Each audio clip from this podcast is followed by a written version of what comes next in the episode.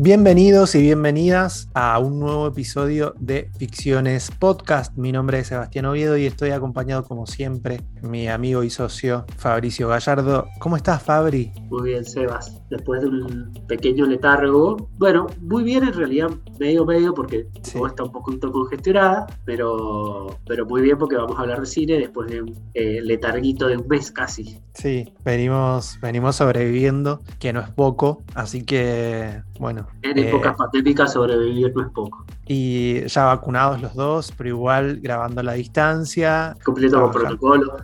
Cumpliendo los protocolos. ¿Fuiste a festejar al, al centro ayer la, no, no, no. el triunfo de la selección, no? No, me enteré por el ruido, imagínate. Imagínate, sí, sí, sí, sí.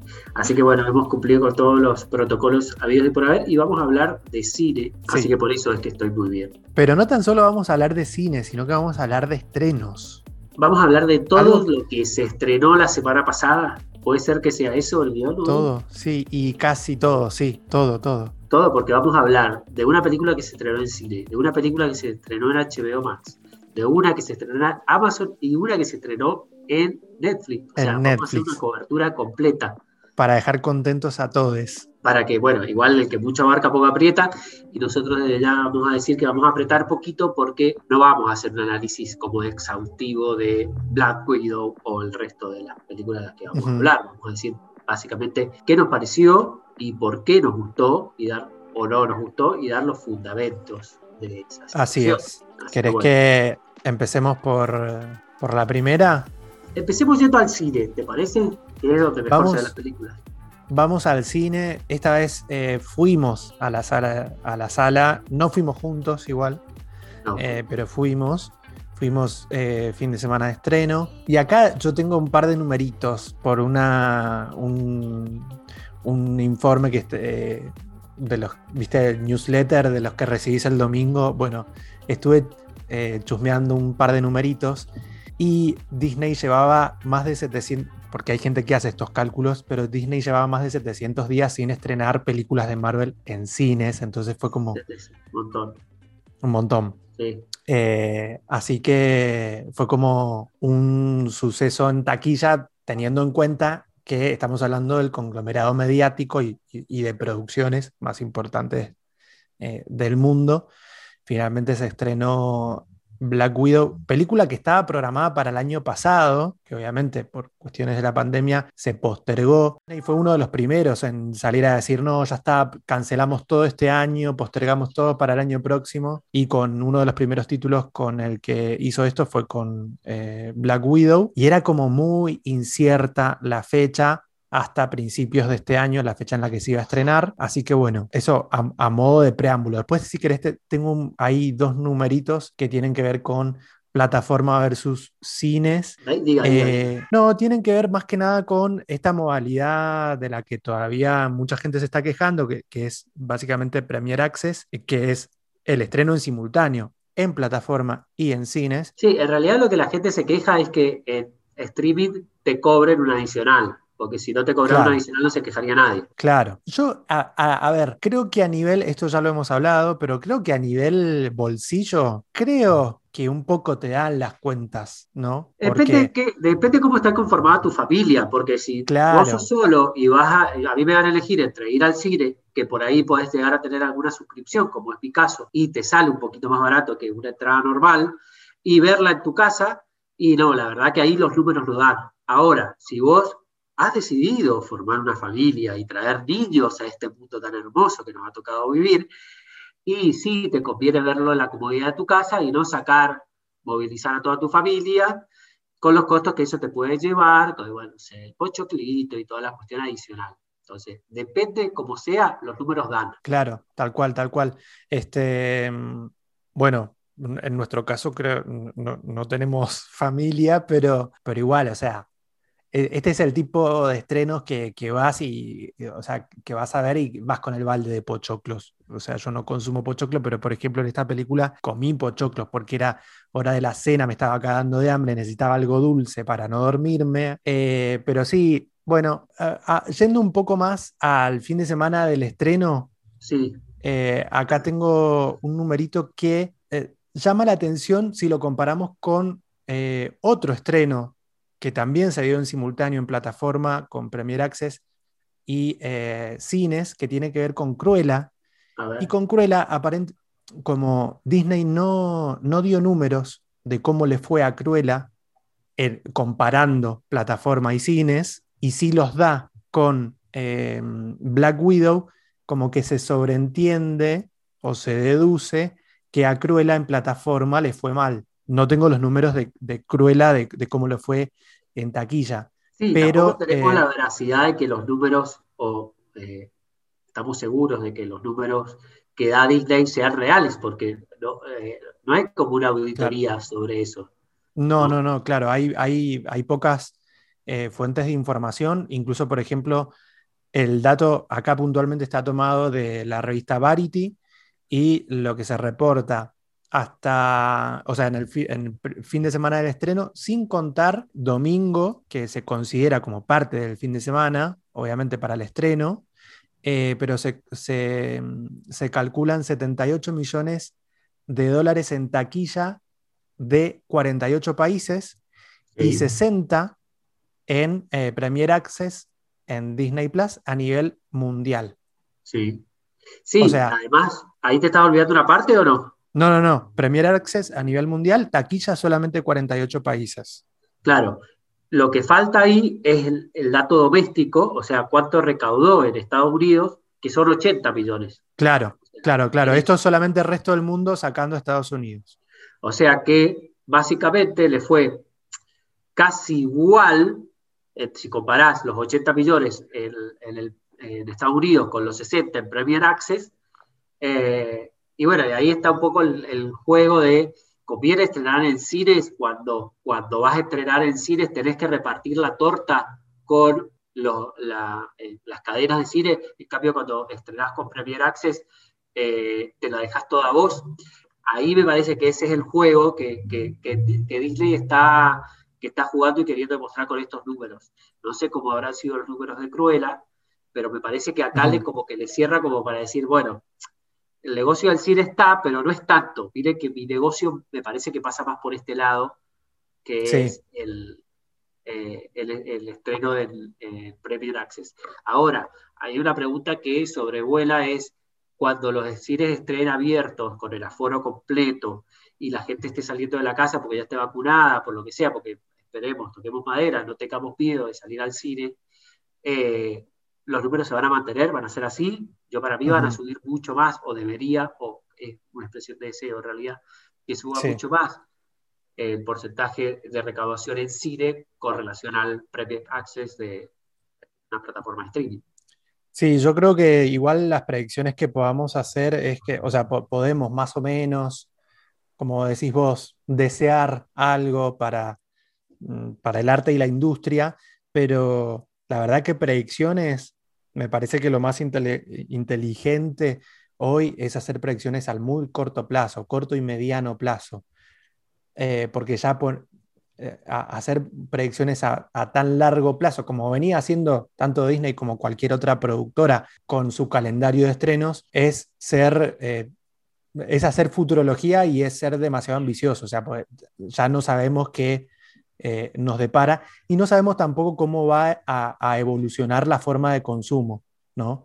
yo creo que hoy por hoy, en el corto y mediano plazo, la, dinámica y la forma de consumo de streaming y en salas pueden coexistir. Ahora, de acá a dos años, no sé, no sé si puede coexistir. Después salió, salió a decir alguien que viene de Paramount, a, bueno, a decir que nada, que, no es sustentable en el tiempo el estreno en salas, que está destinado a, perderse esa dinámica de, ir al cine, de, tener tanta recaudación en, en taquilla como sucedía hasta antes del 2020. Pero bueno, tampoco me copa ser tan apocalípticos y creo que esos comentarios no, suman. Bueno, ¿y te copa decirme qué te pareció la película? Sí, me pareció una reverenda. No. A ver. ¿Cómo, decirlo? ¿Cómo decirlo para que suene bonito? La, la película es entretenida. Sí está la, por, momentos vi que la acción era muy, era, no, era un, no era la acción de eh, el universo Marvel, sino que era más la eh, acción de eh, Rápido y Furioso. Vi como una exageración de un montón de cosas a nivel visual y a nivel narrativo, sobre todo en las escenas de, de acción, por eso lo vi como muy rápido y furioso sin haber visto, debo haber visto una o dos películas de Rápido y Furioso, pero me, suena a ese tipo de películas. Em, después, a ver, ¿qué me gustó? Eh, creo que es más fácil empezar a descartar. ¿Qué cosas me gustaron de la película? Rachel Weisz, porque siempre me gusta. Florence Pugh, me parece que estuvo bastante bien. Eh, pero la sentí como muy a destiempo la película. Creo que es una película que debería haberse estrenado o producido, mejor dicho, en cronología. Creo que. ¿Por qué? Porque lo que nos cuenta Black Widow pasa entre Capitán América Civil War y la, la Avengers Infinity War. ¿sí? Es decir, que cronológicamente esta película debería haber estado ubicada en el año 2018-2019. Y la tenemos acá en el 2021. Si esta película la hubiésemos visto en el 2018, hubiese sido una muy buena película. Mucho mm. más que, mucho más que para pasar el rato que es lo que me pareció ahora. Pero no, me parece que no. creo que, que, le, está, le debe estar yendo bien por el, por el efecto de Marvel volviendo al cine para todos sus fans, qué sé yo, más que por lo que nos cuenta o por cómo encaja dentro del universo. Me pareció floja en un montón de, aspectos.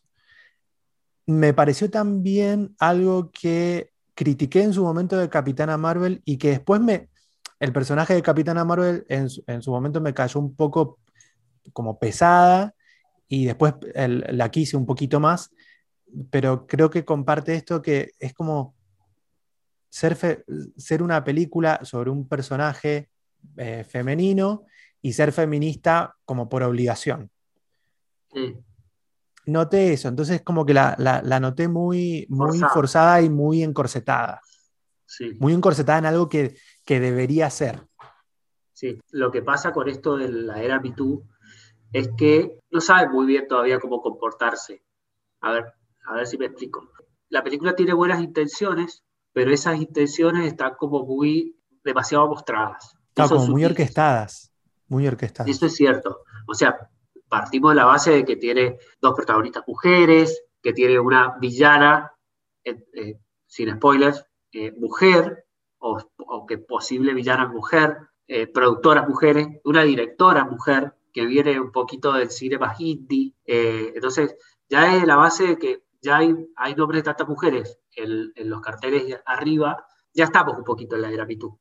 La, la peli lo que hace es reforzarla por ahí demasiado, eso es cierto, no coincido tampoco tanto en esto de que la veo a destiempo. Yo, o sea, medio como que fui preparado para, ya sabía dónde iba a estar ubicada la acción y sin duda hubiera sido una película mucho más interesante si, hubiera, si se hubiera estrenado antes que Infinity War.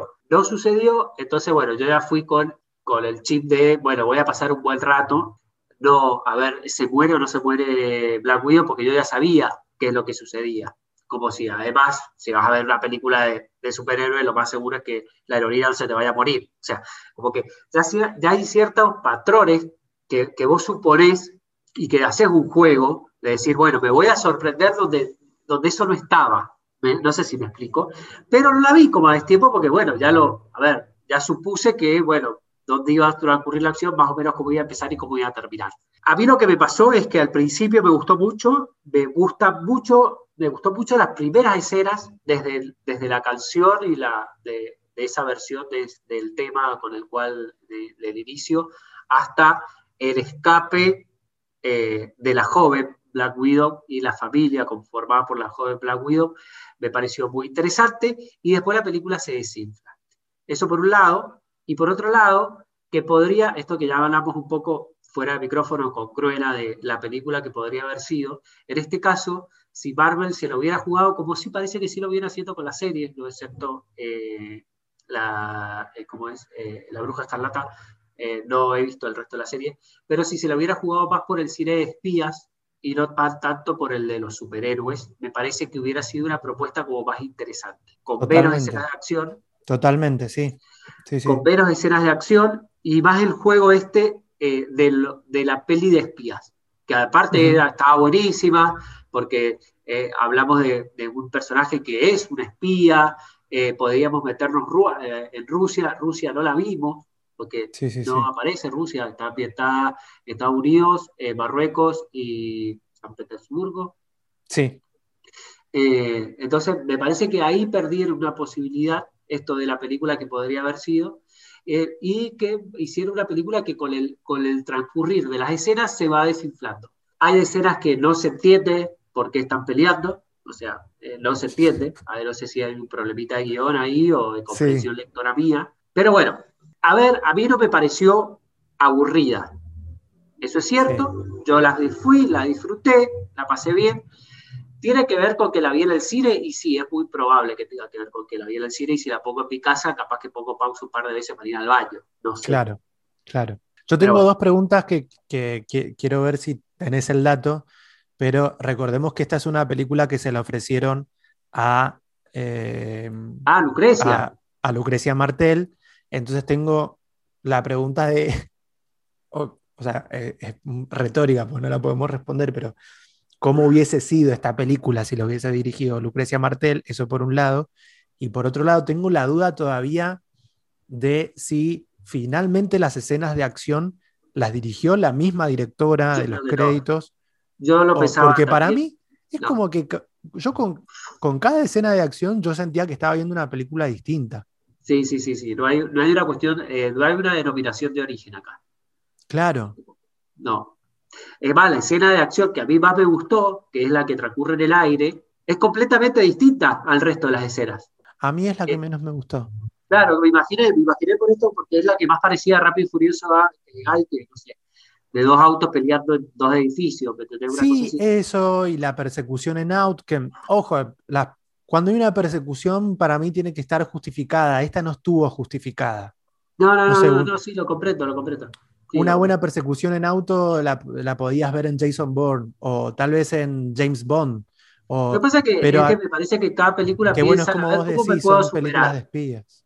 Perdón, te, te, te, pisé. No, no, que tiene que ver con lo que vos decías recién, que, que tal vez estoy tomando estas dos películas de referencia porque son películas de espías, que es lo que deberíamos haber visto en este personaje. Pero, pero bueno. A mí, eh, bueno, lo de Lucrecia, eh, las dos preguntas yo creo que no las debe haber filmado, filmado la directora, tal vez la estoy subestimando. Eh, y después lo de Lucrecia es medio como que la analogía va a ser un horror, pero es cuando, cuando le pones más, o le pones macho, le pones me gusta al chico que está buenísimo, que sabes que no te va a dar bola. Eh, me parece que, Disney un poco hizo eso acá. O sea, no veo a Lucrecia Martel dirigiendo esta película porque Lucrecia Martel no le iba a dar bola a esta, iba a hacer otra cosa, que va a parecer, me parece algo muy, eh, no sé si se entendió la analogía, me parece una cagada, pero me parece que, eh, Que, lo va a pasar un poco con los Eternals, ahora con, esta chica Sao. Con Chloe Sao. llegar a ser Lucrecia Martel, porque eh, te puede gustar más o menos el cine de Lucrecia, pero hay una autora y hay una visión y hay, hay un artista con una voz importante y una voz particular. Que yo no creo que tenga Chloe todavía y que evidentemente no conozco si esta directora, la directora que filmó Black Widow, que ahora se me fue el nombre, pero eh, me parece que Lucrecia Martel sin duda hubiera filmado otra cosa. Y me parece que nunca le hubiera dado bola a Disney. O sea, sirve como para la noticia mediática nada más. Pero no hay una Black Widow dirigida por, posible dirigida por Lucrecia Martel. Estuve chequeando los créditos, estuve chequeando los créditos de la directora y me encontré que dirigió un par de episodios, un par, un par no, cuatro episodios puntualmente. Estamos hablando de Kate Shortland, la directora de, una directora australiana eh, a cargo de Black Widow y dirigió varios capítulos de una serie que a mí me gustó mucho y que mm, recomendé en la radio y que se llama Smilf. Es una serie que se puede ver en Paramount Plus. Una serie creada por eh, una actriz muy joven que vamos a comentar dentro, dentro de un ratito en otro título.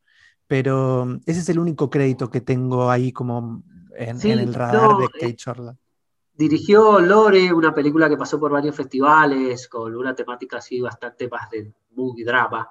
Eh, después Síndrome, de Estocolmo, creo que se llamaba, una, una, película muy que ninguna de las dos las vi, pero, pero que no, no tiene como cierto paralelismo, eh, como que no veo la, no veo la voz que, que, que tiene Lucrecia Martel. La, la, voz, la voz que tal vez presuponemos que puede tener, eh, que puede llegar a tener Chloe Sao, pero que todavía no sabemos, decís vos. Claro, pero. tiene apenas tres títulos. Sí, pero, pero tiene apenas tres títulos, pero los tres títulos guardan un cierto paralelismo. Esta imagen del, de, no sé, la película como, no sé si un falso, con muchas comidas, pero un falso documental que transcurre en desiertos y con, con ambientes naturales así bucólicos. Eh, para, para ser un autor se necesita mucho más que eso pero hay una idea. Sí, sí, sí, totalmente, totalmente. A eso voy. Así que bueno, pero Black Widow entonces, ¿no te gustó? A mí me gustó hasta ahí. Claro, como con muchas reservas. Muchas reservas. Muchas, reservas. Así que después vamos a seguir igual hablando un poquito más de, del universo Marvel cuando hablemos de las series. Este, pero sí, ahora vamos a pasar de capítulo para hablar de un estreno en plataforma. Qué bonito los dos flamante plataforma de HBO Max, que es nada más, y nada menos que eh, una película de Steven Soderbergh protagonizada por Benicio del Toro, Don Cheadle y varios otros nombres más, que los, podemos ir mencionando, pero básicamente son ellos dos, Benicio del Toro y Don Cheadle, y se llama, la película se llama No Sudden Move, y te debo el, nombre en español. Pues, en español se llamó Y un paso en falso, qué sé yo, rara. Bueno, película, hablábamos de espías, recién esto es como una especie, no son espías, pero son eh, como una especie de ladrones y estas películas como, eh, como si fuera un Ocean's Eleven con menos actores eh, y, va, y, y, menos presupuesto, una cosa así, sobre dos ladrones o, no sé, como matones de baja de bajo voto. Claro, porque no llegan a ser sicarios, digamos. Claro, no, no, no, no, que se ven envueltos en una situación que aparentemente es muy sencilla y con el correr de las escenas se va complicando cada vez más. En donde aparecen el resto de los actores que vamos, que eh, decía Seba que, que, vamos, no, que, que, pueden ir apareciendo, como Kieran Culkin, de nuevo el, el actor que de, de, Stranger Things, que, era, que hacía el padre de Black Widow, porque todo está relacionado y que no me acuerdo cuál es el nombre, eh, Brendan Fraser, gordísimo, Ray Liotta, bueno, van subiendo de capas, haciendo cada vez más compleja una trama que era mucho más, eh, mucho más que un simple trabajo de cargo sencillo, y que se va complicando hasta llegar a un desenlace muy complejo. ¿Qué te pareció la peli, Seba? Básicamente es eso, ¿no? No sé si. Sí, sí, no, está, está, está bien resumida. A ver, y quien nos está escuchando puede, puede llegar a decir, no, pero pará, no me contaron nada de la trama. Y es porque la, la película es un poco así, medio como que te, llegás a la, mitad de la peli y no sabes bien cuál es el trasfondo del conflicto. Sabes que están traficando algo, que están comerciando algo, pero no sabes bien qué, ni por qué, ni, cuál es el foco, eh, cuál es el interés que tienen en eso, que están ahí eh, pasándose entre manos, que le van poniendo distintos precios. Es un poco así hasta de la mitad, o sea, entre la mitad de la película y el final, medio que medio que mm, te das cuenta, pero además hay un final que está como medio explicado con manzanas.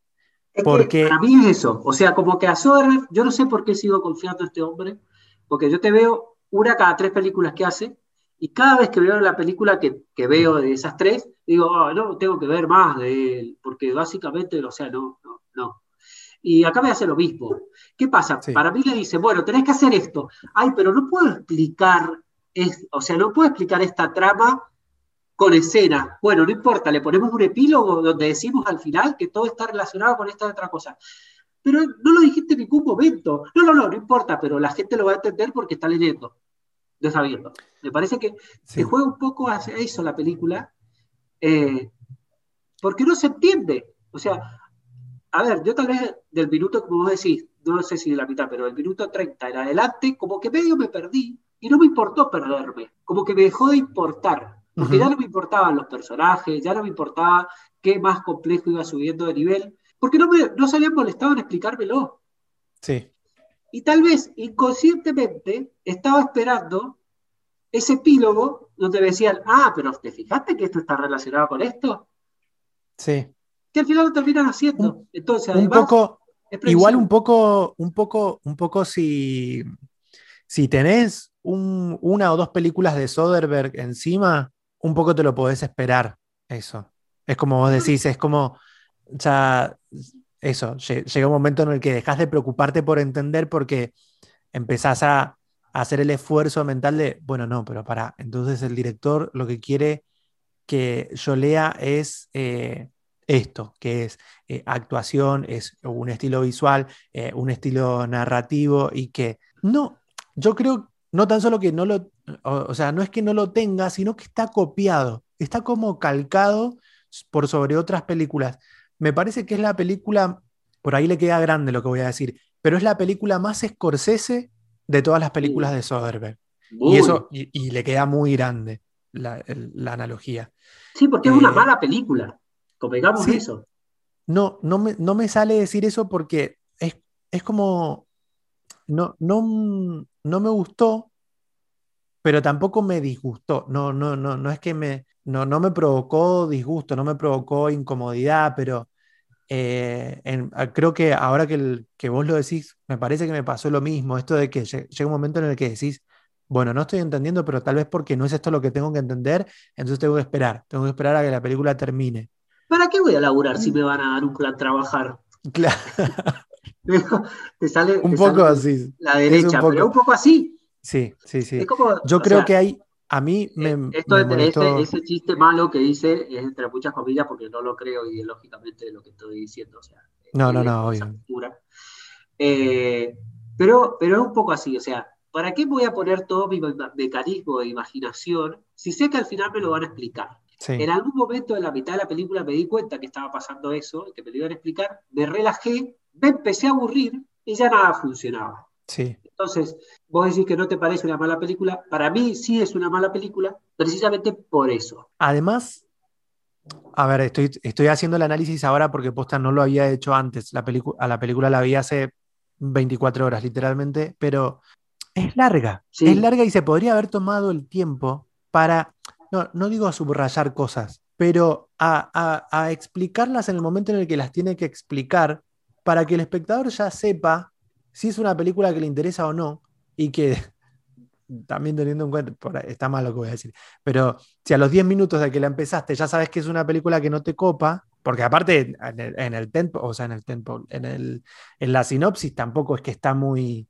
no, no, te cuenta nada, entonces le, le, podés ahorrar el tiempo al espectador. Sí, yo no sé, yo la, la, pregunta que me hago después de verla es ¿para qué le siguen produciendo esta clase de películas a Soderbergh? ¿Para qué? No sé, no sé, honestamente, aparte se ha hecho como de un, de un, de un nombre o de cierta reputación. Sí. Por aparte, como vos decías, es como eh, en el listado de actores te faltó eh, Matt Damon, el de Stranger Things, que es eh, David Harbour. está, mm, está una, una, actriz que no hemos visto no hemos visto mucho, hemos visto en una sola película que es Julia Fox, que es, una de las mejores cosas que tiene eh, Uncut Gems, que es Julia Fox. Eh, después también está eh, Frankie Shaw, que es la que de la serie que yo te comentaba hace un ratito, que es Smilf, que es la que hace de amante de David Harbour. Bueno, ella, ella es Frankie Shaw, es una actriz muy joven que ella escribió, produjo y dirigió la gran mayoría de Smith es una gran creadora para seguir. Es del, es del palo de Phoebe Waller Bridge. Cuando la vi a ella me entusiasmé porque dije, ay, genial. Pero no, es como todo un, es, todo un relleno de actores corales, pero que no llegan a ser corales, no llegan a ser historias corales. Entonces están como de un relleno de, nada, de papel picado. Pero para, para, qué le producen estas cosas y otra cosa, es costo de oportunidad, algo que no sé, lo estudié en la facultad, pero eh, no viene mucho al caso en un podcast de cine, pero es que podrían haber estado haciendo estos actores eh, haciendo otra cosa más que filmando estas cuatro o cinco escenas que tiene cada uno, excepto los dos protagonistas, eh, haciéndole perder tiempo a estos muchachos para una película que es pala. O sea, no sé, por, no sé para qué HBO pagó esto, no lo entiendo. Yo, creo, yo sí creo que hubiese funcionado mejor como serie, como una miniserie. Un embole hubiera sido, pero. Y bueno, pero hay público para eso. Pero, pero para eso Porque hay gente, pero hay gente a la que le gustó esta película. Hay gente a la que le gustó. Bueno, sí. hay en IMDB o, en LED, bueno, sí, ya sé. Pero si te metes en IMDB o en Letterboxd, hay puntos, hay cinco estrellas. Y yo digo, vimos una película distinta. Sí, sí, sin duda, sin duda, sin duda. Bueno, estreno esta Cuenta, esta cuenta no banca a No Sudden Move. Em, ¿Qué otro estreno tenés de otra quedan dos plataformas. Una que no, no, no, tenés que perder el tiempo, pero ni, ni en leer la sinopsis, es el estreno de Amazon Prime Video que se llama The Tomorrow War, La Guerra del Mañana. Es la película eh, que está protagonizada por Chris Pratt y por Yvonne Strahovski. Yvonne Strahovski, ahí está. Iba a decir Serena Joy, pero no. Serena Joy, Serena Joy de claro, más conocida como Serena Joy en The Handmaid's Tale. Está también J.K. Simmons, pero bueno, dirigida por, Chris McKay. Es una película que intenta. ¿Vos te acordás de em, la película esta de Tom Cruise y Emily Blunt de, eh, del loop Bueno, tiene algo de esa película, pero en los primeros cinco minutos, en donde vos decís, ah, bueno, esta película aspira a esto, y después te das cuenta que no tan solo no es una aspiración, sino que es una tremenda caca, pero, pero a, un nivel incomprensible, que, hay, hay, salto al futuro, salto al pasado. Eh, no, no, no. Una, yo te juro, no la puedo explicar porque. Inmirable. De, de, lo, de lo berreta, de lo berreta que me pareció. Nada, es el Chris McKay, es quien hizo las películas de Lego, las Lego Movie, la Lego Movie de Batman. Entonces yo no entiendo por qué alguien, un productor, Chris Pratt produce la película, pero aparte de Chris Pratt, ¿por qué Amazon le dijo, sí, dale, venía a dirigir esto? ¿Cómo, ¿Cómo le van a encargar esta película a una persona que viene a dirigir películas de Lego? Bueno, pero las mm. películas de Lego me parece que por lo que me decís son mejor que esto que, hicieron o no. No sé, no las he visto, no he visto solamente sus calificaciones, pero no, no, no, es que me cuesta explicarte la, montaña de caca del. no, no, te, no tenés que perder el tiempo, pero ni, ni yendo a buscar su calificación en IMDb. es totalmente ambiciosa. Me animo a decirte que es más ambiciosa que, que Tenet. La historia tiene un montón de baches, cosas totalmente inexplicables tiene, tiene aliens que son como pulpos, pero, pero que caminan en cuatro patas y que tiran como darditos. Está, está mejor hecho el Demogorgon de Stranger Things que estos aliens. O sea, estamos hablando de una película con, mucho presupuesto. Y ahora yo te hago una pregunta, Seba. ¿Qué te llevó a darle play a una película como esta? Por un lado, Chris, Chris Pratt, porque me esperaba que. Pelo de huevo. no, pero no, no, fue la película que dijimos, era el sábado en la noche, dijimos, vamos a ver algo, pochoclo, vamos a ver pochoclo, vamos a comer pochoclo y helado. Sí. Esta es la película, no nos vamos a sentar a ver otra película para ver, sí. para comer pochoclo y helado. Bueno, ¿y qué es lo que mm, tengo o no tengo que ver? Mira, yo vine muy emocionado porque había escuchado muy buenas críticas de esta serie de películas que estaba subiendo Netflix a razón de una por semana, todos los viernes, estas películas de terror que eh, como que festejaban el género slasher, de que, bueno, eh, es muy común en los 80, los 70, eh, que se llamaba La calle del terror y que eran independientes y que cada una transcurría en un año y distinto. Entonces, había visto como muy buenas críticas, esto y otro, y entré a la primera, a la que se llama Parte 1, que está ambientada en 1994. ¿Qué pasó? ¿Me pareció una basura? No, no me pareció una basura, pero tengo que decir que lo que más me gustó es que Netflix piense y que esté siendo exitoso en pensar en darnos las cosas fraccionada. Esta cuestión que había dicho, bueno, que las series que te meten toda la temporada y toda la cuestión, que esté volviendo a ese pensamiento de que tal vez está bueno darte las cosas, darte menos y dártelas más, eh, eh, más espaciadas en el tiempo. Eso es lo que más rescato de todo este proyecto. La dosificación. La dosificación. Que no me haya puesto las tres películas a la vez, como si hubiera sido una serie y son películas, me gustó que me lo dosificara. Ahora, Vamos a la película. Es Netflix. O sea, es una copia, un pastiche de un montón de cosas que hemos visto mejor contadas en otras películas, que acá se quiere hacer la canchera, además, con cosas que no vienen al caso para no spoilear, y que tal vez lo mejor que tiene la película es aquello que, sin ser una copia, como festeja esa, eh, esa primera película, por ejemplo, de Scream, con el asesinato de, Drew Barrymore, ¿te acordás que era como una, un previously a lo que íbamos a ver? Bueno, acá hay un previously con un asesinato de una actriz que viene de triunfar en Stranger Things, que es la hija de Ethan Hawke y de Emma Thurman, antes de la eh, antes del inicio del, de, la trama, precisamente me parece que para emular esta, este, esta, no sé, no me va a salir el verbo ahora, pero como festejo de, este script o de esta, este género de slasher. Y nada más, creo que esas son las cosas que funcionan. A partir de ahí, la película se hace la canchera, copia mal, eh, me crea un universo que no me interesa. ¿Por qué? Porque está, son tres pelis, 1994, 1976 y 1666. Están, eh, además de que transcurren en la misma calle, que es esta calle del terror, hay, una, hay un hilo conductor que está explicadito, que entra con forcecitos, que no está del todo mal, pero si me haces una película que la primera, que supuestamente es la que más, o sea, por la que vas a entrar, y es una copia de muchas cosas que ya viste, que en el terror ya tal vez ya viste todo, pero que no me, que no me presentado un personaje que sea interesante, que no me haces una jugada más que una muerte que, que ya vimos miles La muerte más interesante ya la viste antes. O sea, es eso, eh, no voy a entrar.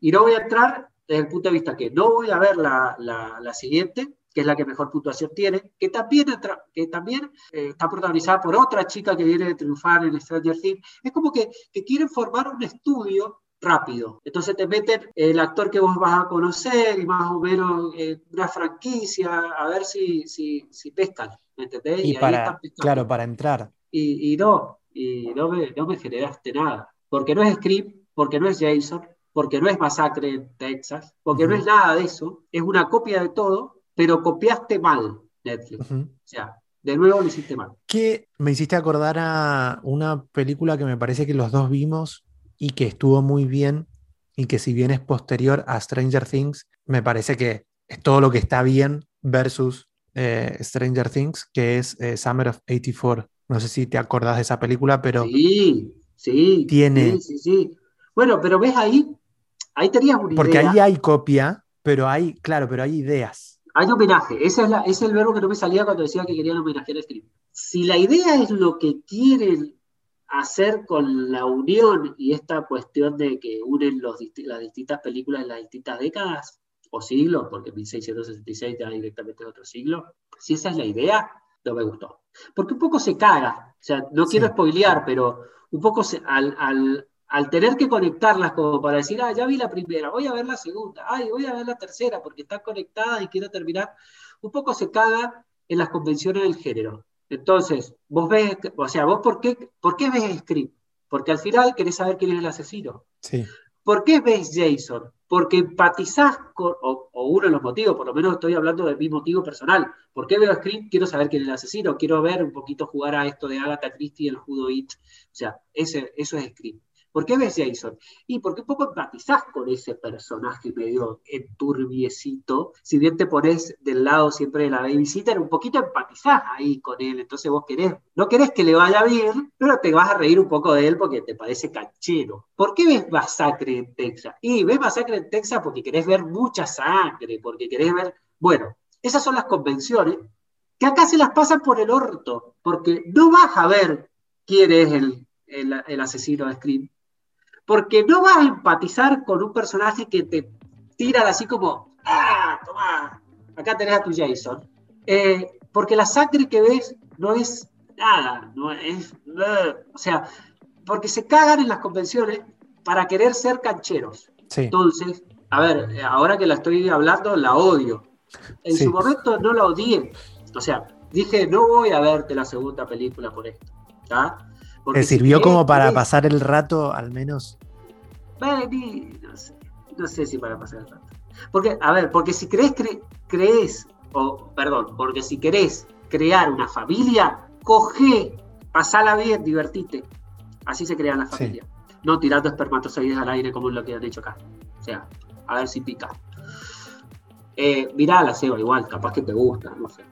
Vamos a cerrar entonces con, vamos a cerrar con esta frase. Si querés crear una familia, anda a coger. Sí. No me pongas las caritas de Stranger Things para comprar. No. No sé si la, verdad que ah, te dije, spoileámela, eh, porque la, voy a ver y la verdad que no me va a molestar si me la spoileás. ¿Pero no te la spoileé? Sí, no, no, pero ahora es como, medio como que me, la... No te va No, me, no, creo que me convenciste. O sea, sentite bien porque creo que me convenciste. Gracias, gracias. Tipo, para perder el tiempo y voy a ver algo de lo que tengo pendiente. Sí. ¿no? Que el otro día leí un tweet que decían eh, Netflix, eh, películas buenas, dejarme de romper las bolas, estrenar cosas buenas. Bueno, este beso para Netflix que la entiende bien. Un beso a Netflix. La calle del terror. Y nos vemos la próxima. Eh, nos vemos entonces la próxima con series. Hasta la próxima, Seba. Hasta la próxima.